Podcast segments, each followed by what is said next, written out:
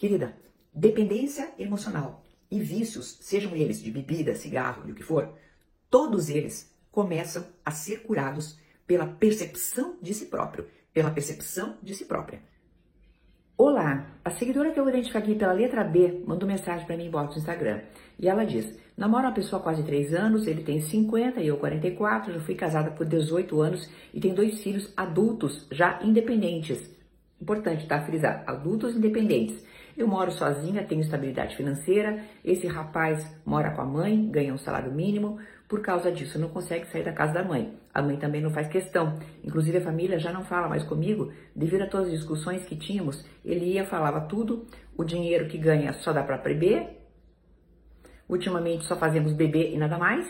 Mas sei que esta relação não vai dar em nada. Mas eu não consigo me separar. Já tentei de tudo, ler, fazer terapia, viajar. Ele não me faz mal, porém eu sinto que o tempo está passando e me sinto perdendo tempo com alguém que não tem perspectiva de vida. Me sinto afundando junto com ele na bebida e no cigarro, coisas que antes de conhecer ele eu não fazia.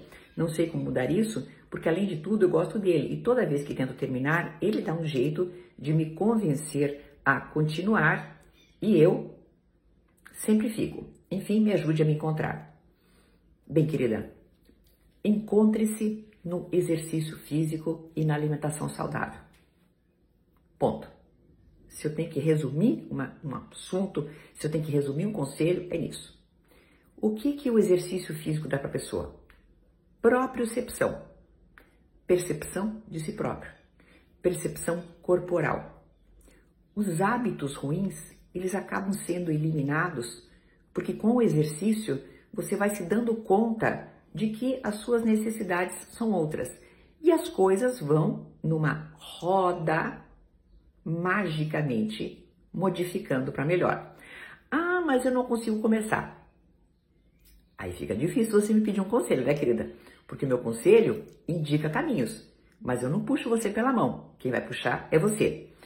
Aí, naturalmente, você vai percebendo se o estilo de vida do seu namorado e vai, vai acabar ficando, né? É tão diferente assim, acaba se criando assim, sabe, uma espécie de um abismo. Quanto maior for o abismo, sabe o que vai acontecer? Mais você vai dizer: não quero estar com você. Os seus interesses vão se voltar para quê? Para os exercícios, para novos amigos que você formar com isso, e a roda vai girar completamente.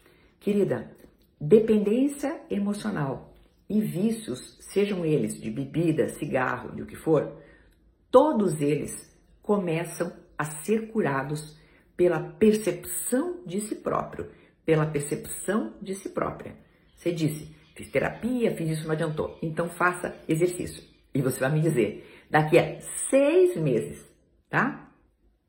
Em junho de 2024, me diga como é que você tá. Se você começar. Agora, se você não começar, em junho de 2024, fique pensando, Ai, se eu tivesse começado naquela hora, tá? Até uma próxima!